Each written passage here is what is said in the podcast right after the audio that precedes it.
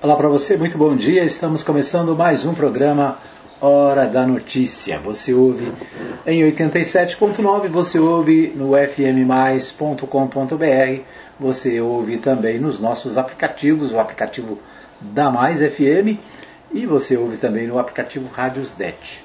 Você tem ainda a opção do nosso podcast. Nosso podcast você ouve no Spotify, no Google Podcast, no Castbox e vários outros aplicativos de podcasts, né? Então é isso. O programa Hora da Notícia em várias opções para você ver.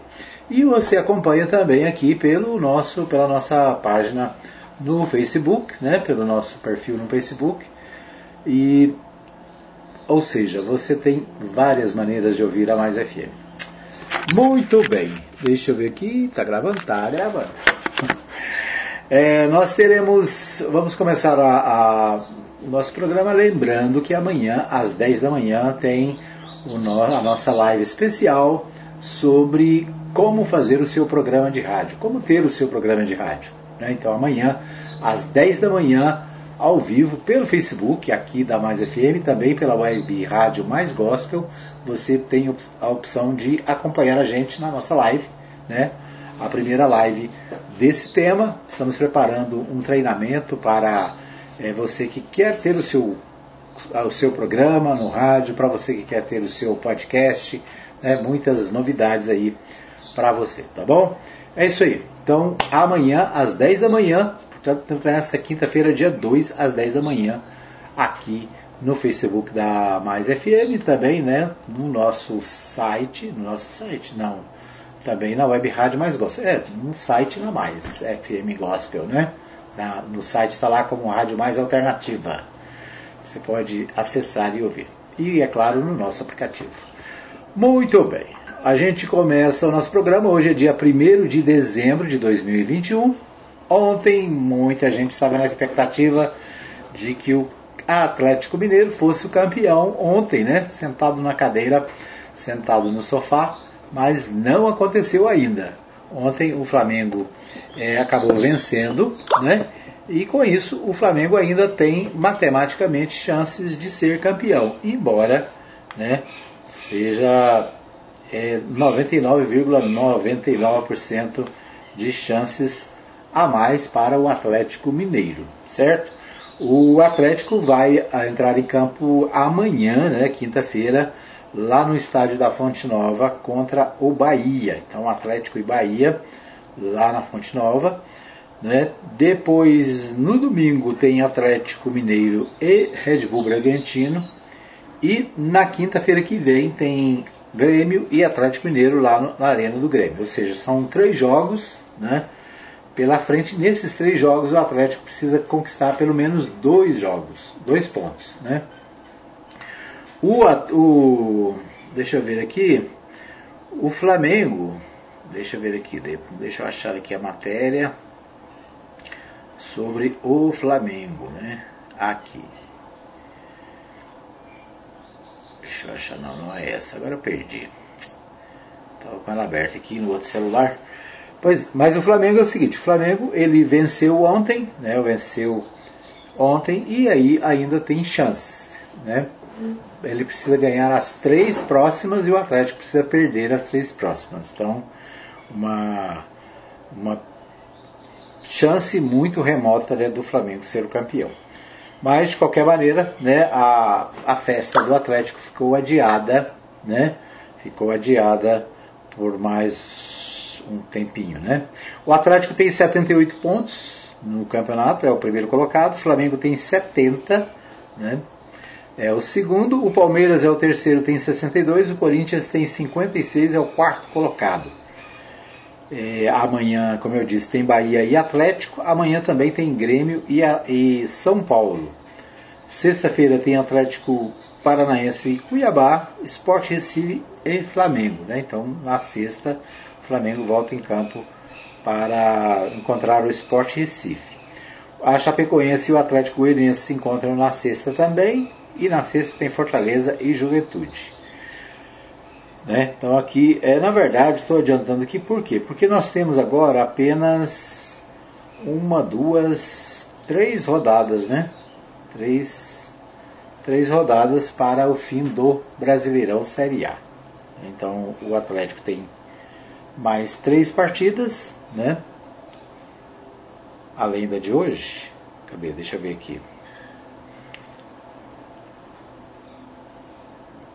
É, deixa eu ver. Hoje tem Atlético e Bahia, depois tem Atlético e Red Bull Bragantino e por último o Atlético e o Grêmio, tá? Então é isso mesmo, tem três. O Flamengo tem três partidas também. Tem, é, eu vou começar aqui, deixa eu começar aqui do lugar certo. É, Flamengo e Esporte na sexta-feira, né, que eu já disse. Depois tem Flamengo e Santos da segunda-feira, dia 6, e depois tem Flamengo e Atlético Goianiense. Ou seja, o Flamengo tem três partidas e o Atlético tem três partidas. O Flamengo precisa vencer todas e o Atlético basta ter mais dois pontos. Né? Com mais dois pontos, o Atlético está, estará festejando a taça de campeão brasileiro. Deixa eu só dar uma olhadinha aqui na Série B, como é que está a Série B? Já acabou? Você que a Série B já tem, já tem campeão e vice, né? Série B, o Goiás é o vice, o Botafogo tem 70 pontos, é o campeão, o Goiás tem 65, é o vice, Coritiba vem em terceiro com 64 e o Havaí tem 64 também, é o quarto colocado no, do, da, da Série B. Né? Série B, o jogo está previsto aqui domingo, dia 28, Remo e Confiança. Me parece que é o último, né? Acho que é o último jogo da Série B, Remo e Confiança, no domingo. Os demais já terminaram. Então é isso. Vamos ver é, como é que ficou Vila Nova. Vila Nova ficou em nono lugar com 51 pontos, né? Permanece na Série B. O Goiás subiu para a Série A. O Cruzeiro, né? Que também tinha uma grande esperança de subir para a Série A. Teve 48 pontos na Série B, é o 14, continua na Série B para 2022. Muito bem, esses os destaques do nosso Bola na Rede desta terça-feira, hoje, dia. Terça, é terça é quarta, hein? Estou mais doido aqui. Dessa quarta-feira, dia 1 de dezembro. Amanhã, quinta-feira, tem Galo, né? Então é isso. Bom, vamos aos nossos, às nossas informações da pauta nacional. Pauta nacional, destaque é para o, a sabatina do André Mendonça, o, a CCJ, né, a Comissão de Constituição e Justiça do Senado, sabatina hoje André Mendonça, indicado por Bolsonaro para o Supremo Tribunal Federal. Essa história do André Mendonça vem se arrastando já há mais de quatro meses, né? Ele foi indicado pelo presidente para ser é, membro do Supremo Tribunal Federal, o, a indicação do presidente ela depende de aprovação do Senado. Né? E o Senado precisa fazer uma, uma sabatina, né? Um, uma entrevista com o candidato, e o Senado é que aprova se aquele candidato deve ou não assumir o cargo no Supremo Tribunal Federal.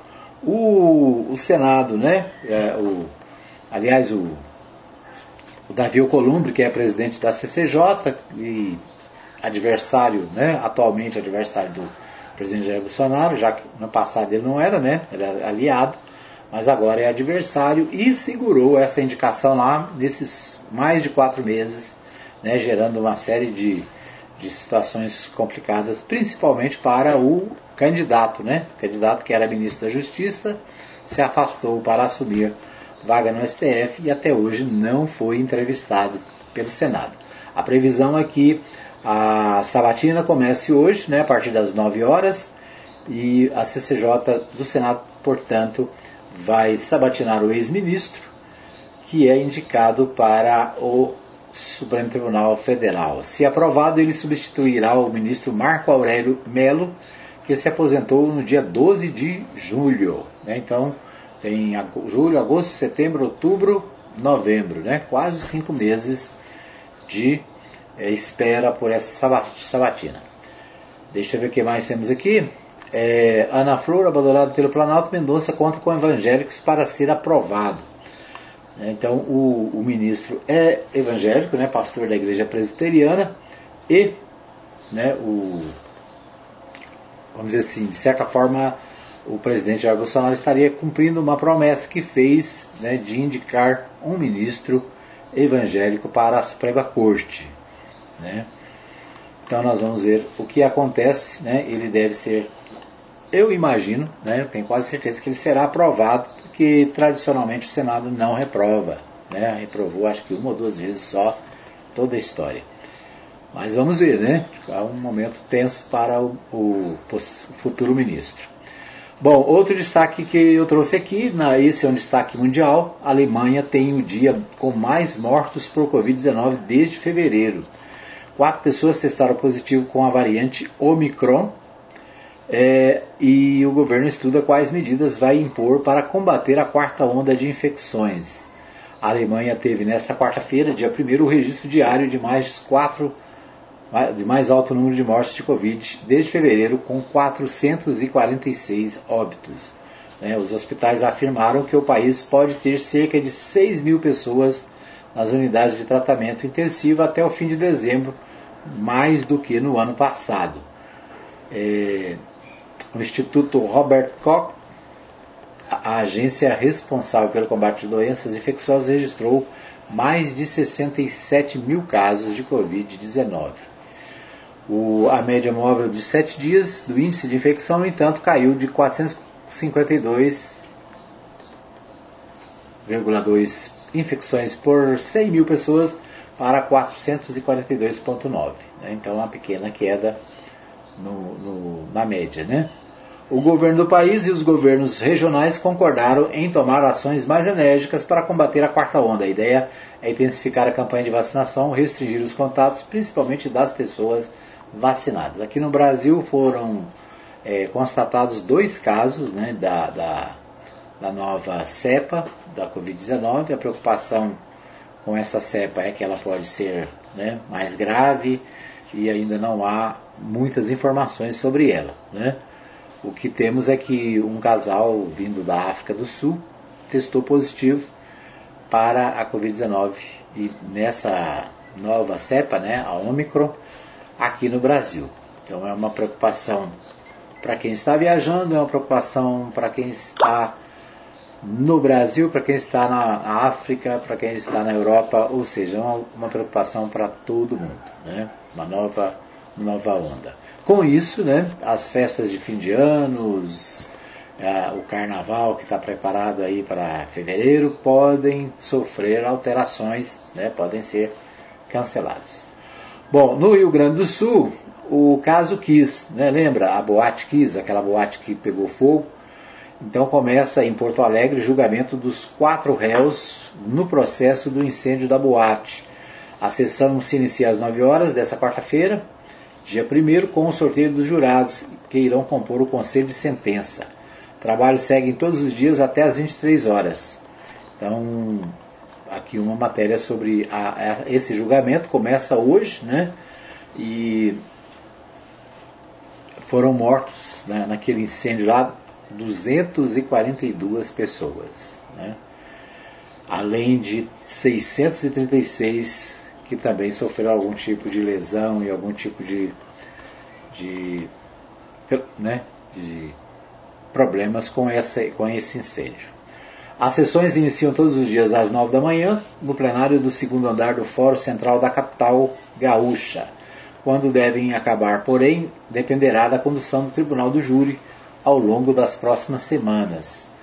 As, a expectativa do Tribunal de Justiça é que demore cerca de 15 dias, pois as, as, as atividades serão diárias, inclusive aos fins de semana, até às 23 horas.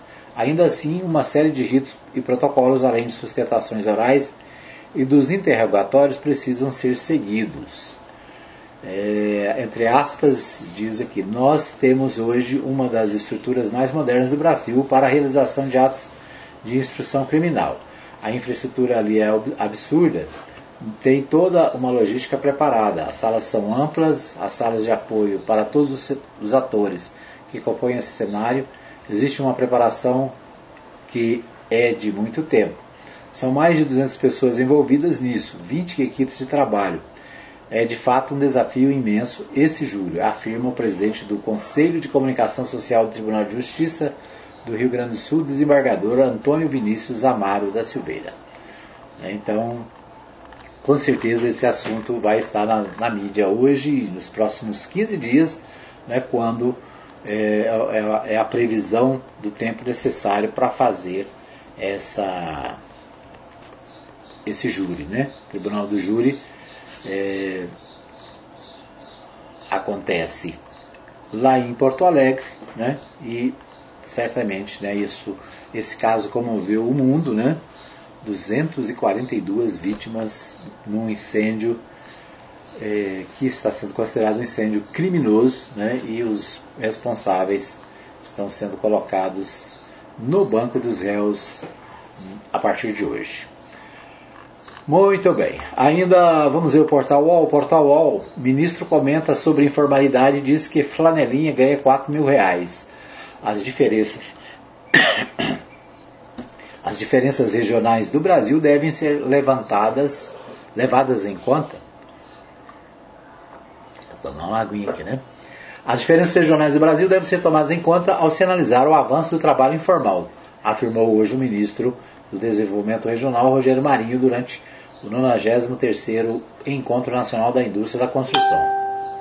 Ele disse, né, entre aspas, um flanelinha do Leblon ganha 3 mil reais a 4 mil por mês um flanelinha, mas, mas alguém em Jabu, já, Jucurutu, no interior do Rio Grande do Norte, que trabalha tangendo animais, ganha 200 reais. É uma realidade completamente diferente. As pessoas têm que compreender isso para entender o país, disse o ministro. As falas do ministro ocorreram no mesmo dia em que o IBGE divulgou que, no trimestre encerrado em setembro deste ano, a taxa de formalidade subiu para 40,6% da população ocupada, com 37 milhões e 709 mil brasileiros trabalhando informalmente. Os números apresentam uh, aumento de 0,6 ponto percentual em relação ao trimestre anterior. Trocando em miúdos, né, nós temos 40% da população, né, cerca de 37 é, milhões de brasileiros que. Ao menos dá 40%, não dá? Ah, deixa eu ver aqui. IBGE, a taxa de informalidade subiu para 40,6% da população. Ah, sim, da população ocupada. 37 milhões 709. Né? Então, 37 milhões de brasileiros, 709 mil, mil brasileiros estão na informalidade. Né? É interessante porque de algum tempo para cá o governo né, está usando o, a informalidade como se fosse emprego. Né? Então, emprego, né, a gente soube, sempre entendeu assim: emprego é quem tem carteira assinada, trabalha numa empresa, recebe salário, tem 13 terceiro, tem fundo de garantia, tem férias. Né? A ideia de emprego é essa. A ideia de. Agora, no, o governo, para melhorar a estatística, colocam a, coloca a população que tem é, mão de obra informal, né, que estão na informalidade, como empregados. Por exemplo, a sacoleira, né, a, a manicure, o que mais? Né, o, os trabalhadores avulso, né, o flanelinha, como ele colocou aqui, né, o trabalhador no campo lá que não tem carteira assinada, não tem nada. Então esses informais estão sendo considerados como se estivessem empregados. Se a gente for adotar o critério só da carteira assinada, né, do, do FGTS, do Fundo de Garantia e tudo que a gente sabe que, é, está relacionado ao trabalho, a gente teria o que? Uma população de milhões de brasileiros desempregados. Né? Mesmo assim, nessa situação estão 14 milhões de brasileiros. 40 milhões, é, 37 milhões a gente viu aqui na informalidade. Né? A informalidade é o meio do caminho, né? não é nem nem é, não é o empresário, mas e também não é o empregado, né? É o, o, o os autônomos, vamos dizer assim, né? Muito bem. Mas o ministro disse que um flanelinha ganha 4 mil reais, né? Agora, quantas pessoas têm chance de ser flanelinha no Leblon, né? Muito bem. Ah, o Congresso em Foco, o portal do Congresso em Foco, do UOL destaca como cada senador votou a, a PEC dos precatórios. Né? A PEC dos precatórios foi votada ontem, aprovada com alterações e né, o portal UOL traz aqui como cada eh, senador votou na CCJ. Né, os, os votos, deixa eu ver aqui, a Comissão de Constituição e Justiça, CCJ do Senado, aprovou nesta terça-feira 30 por 16 votos a 10, parecer na íntegra do relator. Fernando Bezerra, do MDB de Pernambuco, da PEC 23 de 2021, chamada de PEC dos precatórios. O texto segue para a análise do plenário e ainda não tem data para ocorrer. Deixa eu ver essa notícia aqui. Acho que essa notícia está atrasada. Não, tá não. É isso, né? Então a PEC dos precatórios é aquela que tira dinheiro do, do, do da, das sentenças judiciais né, para é, financiar o Auxílio Brasil. Certo? Muito bem, nós vamos para um pequeno intervalo. Eu volto daqui a pouquinho com mais informações aqui no programa Hora da Notícia. Fica aí que eu volto já já. Muito bem, todo mundo ligado na Mais FM 87.9. Quero agradecer a você que nos acompanha em 87.9, para você que está no nosso site, o www.fmmais.com.br, para você que acompanha nos aplicativos, né, o aplicativo da Mais FM você baixa aí no seu smartphone Android e você pode é, ouvir também o nosso programa no Rádiosnet, um aplicativo de rádios que tem rádios do mundo inteiro, né? Muito legal. Então é isso. E ainda tem o Spotify, né? Tem o podcast que você pode ouvir nos seus agregadores aí de podcast, né? O Spotify é um deles, o Google Podcast, quem mais? O Castbox, né? Tem muitas possibilidades de você ouvir a Mais FM. E também, é claro, através da nossa live pelo Facebook. Aqui eu quero agradecer a Maria Nova Silva, desejando um bom dia a todos, né? A, o Ademir Soares está comigo também desde o começo do programa. A Dona Maria Celina também na Vila Goiás está com a gente. A Carmen Silva também está assistindo o programa. Né? Então são alguns dos nossos amigos que estão com a gente no, no nosso, na nossa live do Facebook. Né?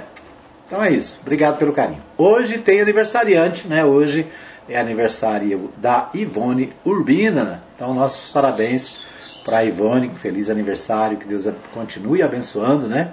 Dando muita paz, muita saúde, dando crescimento é, profissional, ela que agora está trabalhando, né? Deus esteja abençoando também no seu trabalho, na faculdade. Deus abençoe a nossa aniversariante do dia.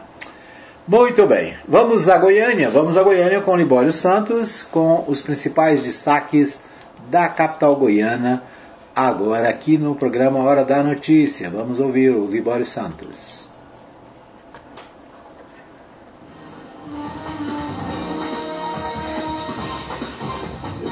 Goianos propõem cadastro único de adoção de crianças e aposentadoria para caminhoneiros autônomos. Conselho Tutelar resgata a menor raptada por família de ciganos. Cai o desemprego em Goiás, mas aumenta a informalidade. Eu sou Libório Santos, hoje é dia 1 de dezembro, quarta-feira, e esses são nossos destaques. Para quem acha que uma nova onda do coronavírus é problema de países distantes, uma notícia nada animadora. A Agência Nacional de Vigilância Sanitária anunciou na tarde de ontem que a variante Omicron já foi identificada no Brasil.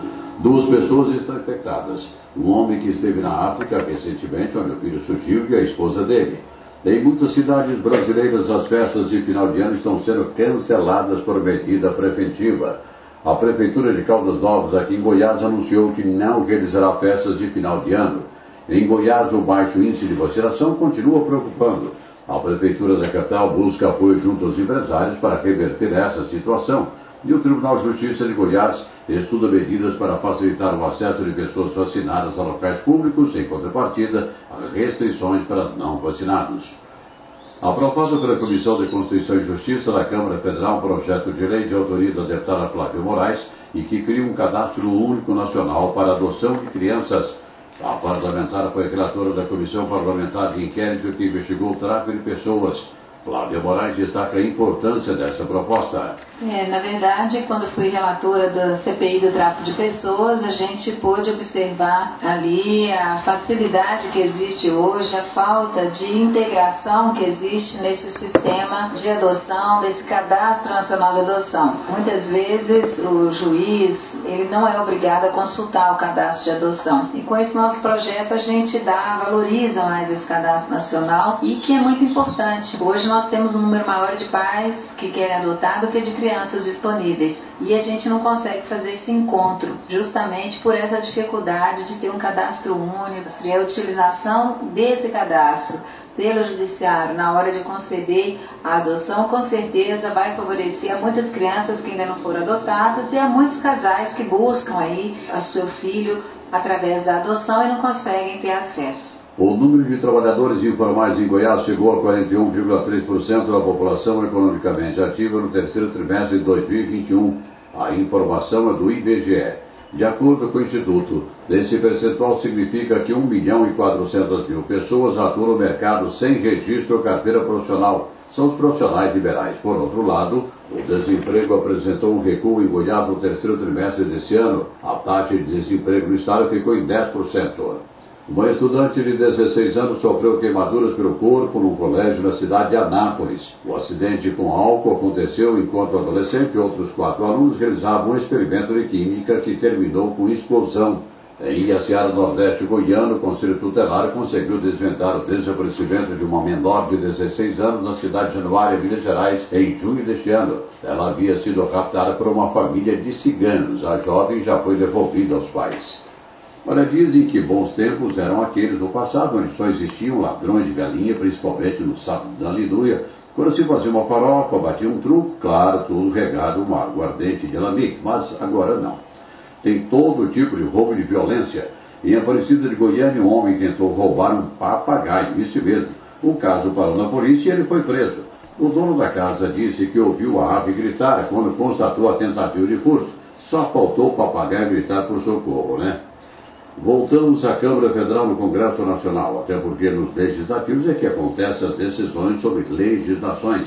Lá tramita um projeto de autoria do deputado federal José Nelto, propondo uma aposentadoria especial para caminhoneiros autônomos e operadores de máquinas pesadas. O caminhoneiro autônomo e também quem opera máquinas pesadas ele precisa ter uma aposentadoria especial, assim como tem o trabalhador do campo e a mulher do campo. Ele passa 24 horas nas estradas, é, semanas e semanas, carregando a riqueza do Brasil. Então é importante que ele tenha sua aposentadoria especial. E o nosso projeto foi muito bem recebido pelas lideranças do Congresso Nacional, tanto na Câmara como no Senado da República. Isso significa que não deverá ter problemas com a sua aprovação. É, eu acredito que ele esteja aprovado. Eu já estou conversando com a equipe econômica do governo, que quem paga essa aposentadoria são os pagadores de impostos. Então, você tem que adequar a realidade da Previdência do Brasil. Eram essas as informações de hoje de Goiânia, informou Libório Santos.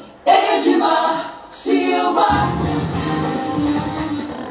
Muito bem, então nós ouvimos aí o Libório Santos, direto de Goiânia, trazendo as principais informações do dia, as principais notícias, né? Destaque aí para a proposta, essa proposta especial de aposentadoria especial para os caminhoneiros, né? Uma boa iniciativa do deputado goiano é, lá no Parlamento do Congresso Nacional, né?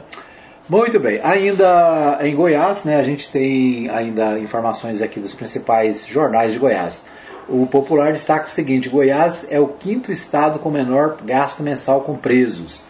Apenas 22 estados encaminharam documentos para o CNJ que aponta a importância de discussão sobre aplicação de recursos. Né? Essa matéria ela é reflexo de uma outra matéria que saiu ontem no portal G1, é, nível nacional, né, falando sobre o custo alto com os presos brasileiros. Na verdade, o custo é, ele ele existe né, e não tem é, alternativa. Né, uma das alternativas que coloco é a privatização dos presídios. Né? A ideia de transferir para a iniciativa privada presídios e presídios, os prisioneiros trabalhariam para pagar né, o, os seus custos. Então esse é um assunto que está também no jornal O Popular aqui de Goiás. Né? Segundo o Popular, o Goiás é o quinto estado com menor gasto mensal com os presos. Então, né, segundo o Popular, Goiás não gasta tanto.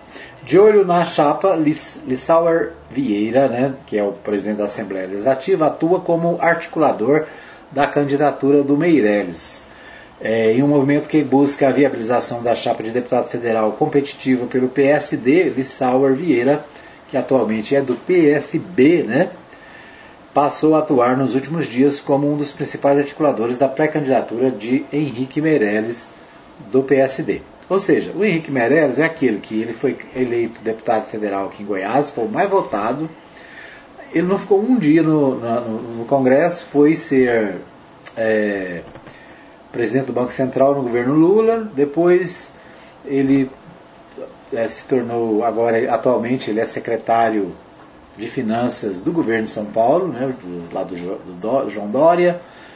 Mas toda eleição ele vem para Goiás para ser candidato. Né? Ele é candidato aqui em Goiás. Goiás é, não tem nomes, né? então o cara sai lá de São Paulo, né? sai lá de Boston e vem ser candidato aqui.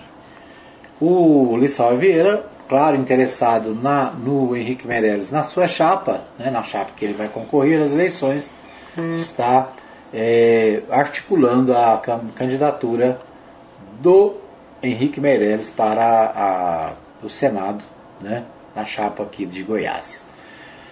Muito bem. O portal do jornal Diário da Manhã destaca também, né, o Meirelles aparece também no Diário da Manhã, e só que com outra, outro aspecto. Né? O João Dória venceu, venceu as prévias do PSDB para ser o pré-candidato do PSDB a presidente da, República. Né? O Jornal Diário da Manhã destaca o seguinte: após vencer as prévias presidenciais do PSDB, o governador de São Paulo, João Dória, confirmou que o seu secretário da Fazenda, Henrique Meirelles, aceitou o convite para participar da equipe que vai coordenar o seu plano de governo na área econômica. Numa referência ao atual ministro da Economia, Paulo Guedes, disse que não terá um posto Ipiranga no time. Meirelles é natural de Anápolis e é pré-candidato ao Senado por Goiás. Na campanha presidencial de 2018, Jair Bolsonaro usou essa expressão para apresentar o economista-chefe da sua equipe. Segundo o Tucano, o grupo dedicado à elaboração do seu plano de governo econômico terá seis nomes de destaque da área, com o mesmo protagonismo. A competição completa, a composição completa do grupo deve ser anunciada até o fim da semana. A economista Ana Carla Abraão, goiana de Goiânia, é um dos nomes cotados, assim como o de Hermínio Fraga, o ex-presidente do Banco Central é bem visto entre os principais interlocutores de Dória e mantém relação próxima com o governador. Em entrevista coletiva ao, no diretório do PSDB de São Paulo, o Dória ex, exaltou o presidente do PSDB, Bruno Araújo, e os adversários Eduardo Leite e Arthur Vigílio, mas negou que tenha convidado o governador gaúcho para coordenar a campanha de 2022. Então é isso, né? O Dória ele venceu as prévias, né? e agora está montando a equipe para fazer o plano de governo. É o normal, né? o natural que se faça isso, porque o candidato ele precisa de um plano, né? ele precisa mostrar o que, que ele vai fazer se ele for eleito, ele precisa ter um plano de área de saúde, educação, né? finanças, precisa dizer como é que vai tirar o Brasil da crise, como é que vai fazer o dólar baixar, como é que vai arrumar 15 milhões de empregos para os desempregados, né? mais 37 milhões de, de trabalho para os que estão no, na informalidade. Né? Então, o, o, o Henrique Meirelles está nesses dois campos aí. No lado, sendo cogitado para ajudar a fazer o plano de governo do Dória, e do outro lado, na expectativa também né, de ser candidato ao Senado por, por Goiás. É isso. Então, esse é o destaque do jornal Diário da Manhã. No Correio Brasiliense, baixa cobertura de vacina é oportunidade para surgimento de novas variantes. Presidente de laboratório norte-americano alerta que vacinas não terão a mesma eficiência contra o, a Omicron. Especialistas pedem imunização em países pobres, uma vez que a baixa cobertura é oportunidade para novas mutações. A verdade é o que aconteceu é o seguinte: os países ricos é, tiveram vacina, vacinaram, né, e mesmo com as dificuldades que a gente teve no Brasil, por exemplo, hoje é, cerca de 50%, mais de 50% dos brasileiros estão vacinados com a segunda dose, né? Mas a África, por exemplo, tem lugar lá que não vacinou 3%. Então, a nova cepa, por exemplo, está vindo de onde? Está vindo da África do Sul, né, onde a vacinação é baixa, é pequena a vacinação. Então, onde não tem vacina, a doença ela, ela continua e mais do que isso, vai surgindo novas formas, né, novos, novos, novos vírus, novas cepas. É isso? Muito bem, essas as notícias do nosso segundo bloco. A gente vai para um, um a gente vai para um pequeno intervalo, voltamos daqui a pouquinho com as notícias da cidade. Quero abraçar aqui o Cururu Brás, né, lá em São Paulo, acompanhando a gente. O Joel Galvão também está assistindo o programa. Deixa eu ver quem mais. Ah, os outros aqui eu já falei, né? O pastor Benedito também lá em Rialma, Goiás, também acompanha o nosso programa. Obrigado, né? Pelos nossos ouvintes espalhados pelo Brasil afora.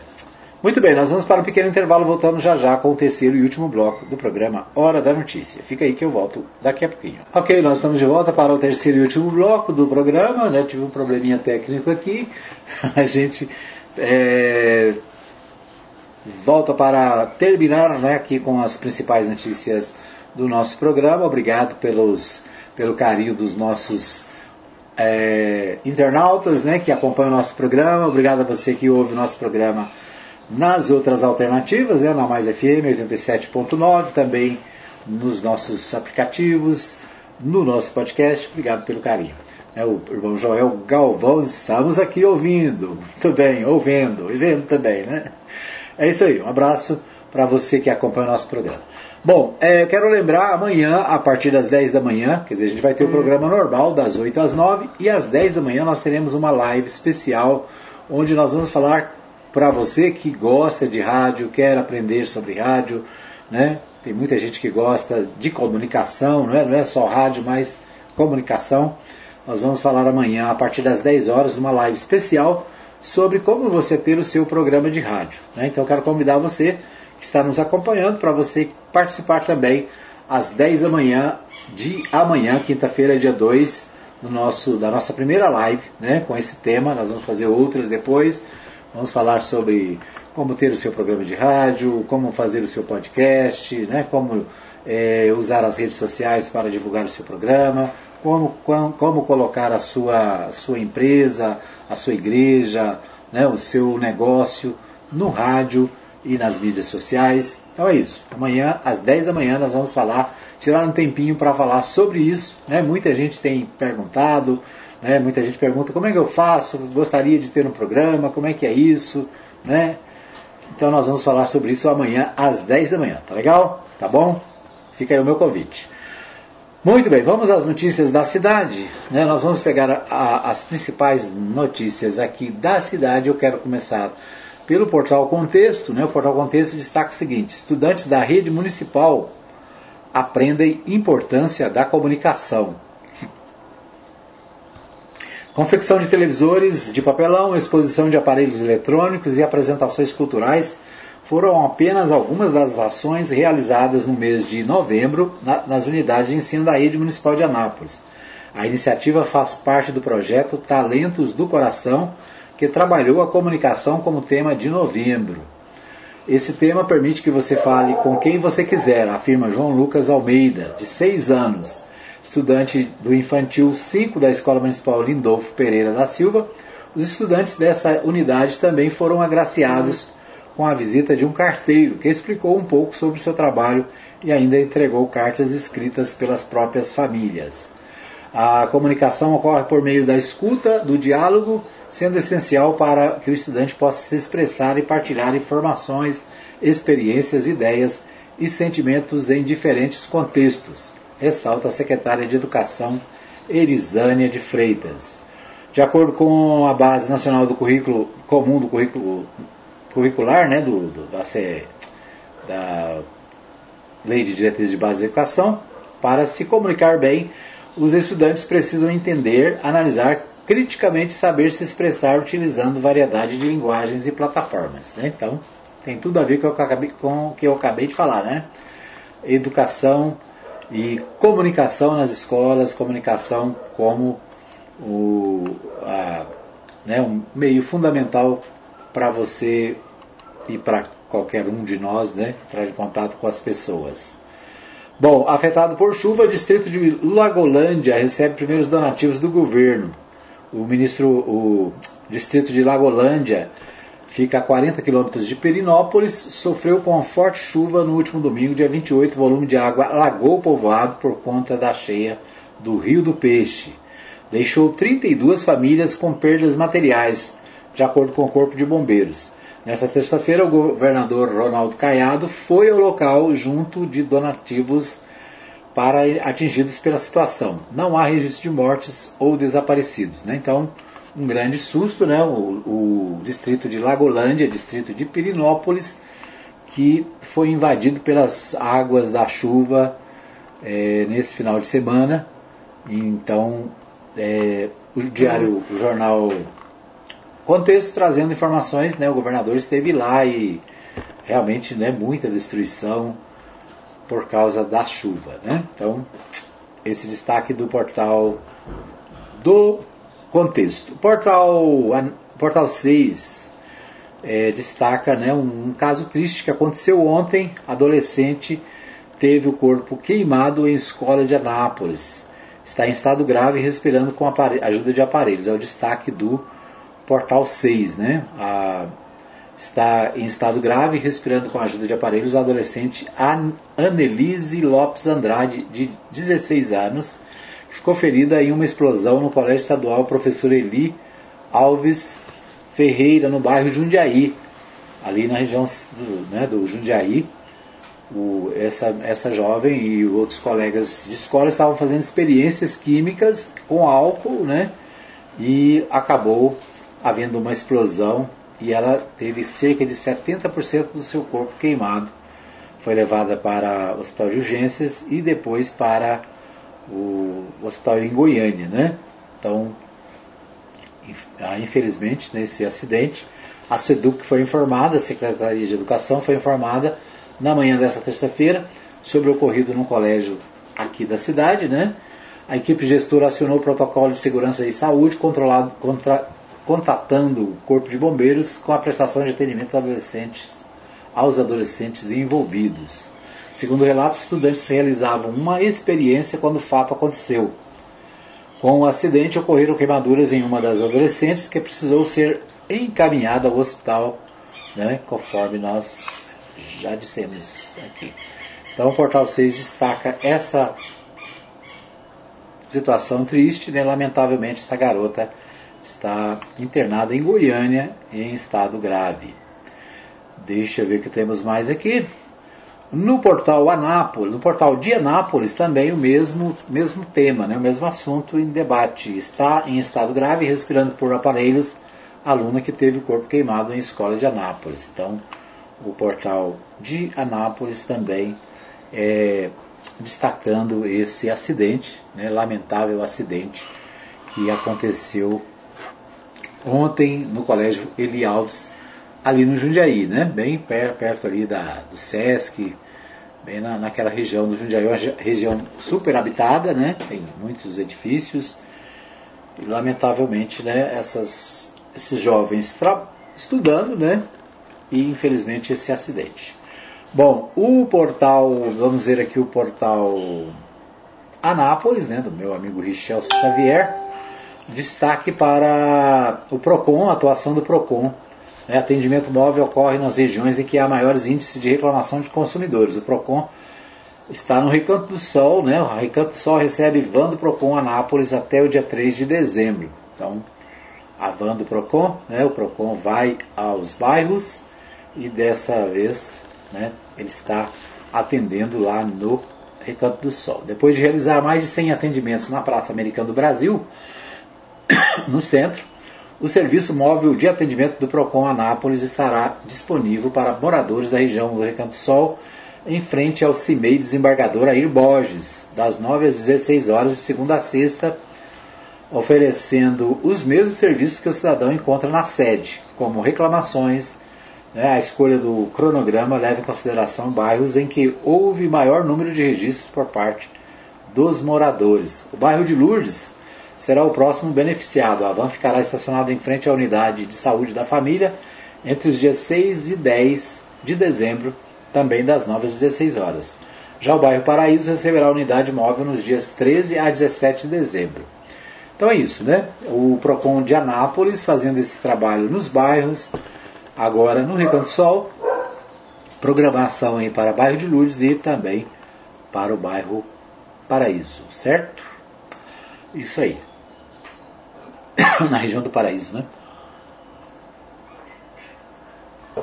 Muito bem. Muito bem. Esses, né, os nossos destaques do nosso programa Hora da Notícia de hoje, né? Quero agradecer a todos os nossos ouvintes, o Adair Arrojado, Adair Rodrigues Arrojado está sempre ligado também, acompanhando o nosso programa nessa terça-feira. O Joel Galvão, o meu amigo. Cadê? Tirei aqui do lugar. É, a Maria Nova Silva está conectada, a Dona Maria Celina, o Cururu de Brás, lá em São Paulo, né? Deixa eu ver quem mais. É, um abraço para o meu amigo Juan Peron, na Vila Jaiara, está sempre ligado também. Né? O pastor Benedito lá em, em Rialma, né? também sempre acompanhando. É isso, muita gente. O pastor Jonas em São Paulo né? também está sempre ligado. Obrigado, pastor Jonas, que nos acompanha. A Letícia Silva também e o Leonardo Nascimento em Brasília também acompanham sempre o nosso programa. A Carmen Lúcia, né, minha cunhada querida Carmen Lúcia, também está ligada. Eu já tinha falado o nome dela, mas a minha assessora aqui veio, veio lembrar que, eu falar o nome, né? Isso aí. Muito bem, então é, essas as principais informações do dia. Quero agradecer a todos pelo carinho da audiência. A gente volta amanhã, se Deus quiser, às 8 da manhã, ao vivo, né, com mais um programa Hora da Notícia aqui pela Mais FM. Só checar aqui as últimas notícias aqui antes de fechar o nosso programa. Só as últimas notícias do portal G1, última chamada aqui é, ainda é com relação aos quatro réus do incêndio da Boate Kiss que começam a ser julgados hoje lá em Porto Alegre, no Rio Grande do Sul. Muito bem, nosso abraço a todos, obrigado pelo carinho da audiência. A gente volta amanhã, se Deus quiser, às 8 da manhã com mais um Hora da Notícia. Lembrando para você que tem a nossa reprise às 20 horas e também que o nosso programa fica à sua disposição no podcast, no Spotify e em vários outros aplicativos. Um abraço a todos e até amanhã, se Deus assim nos permitir.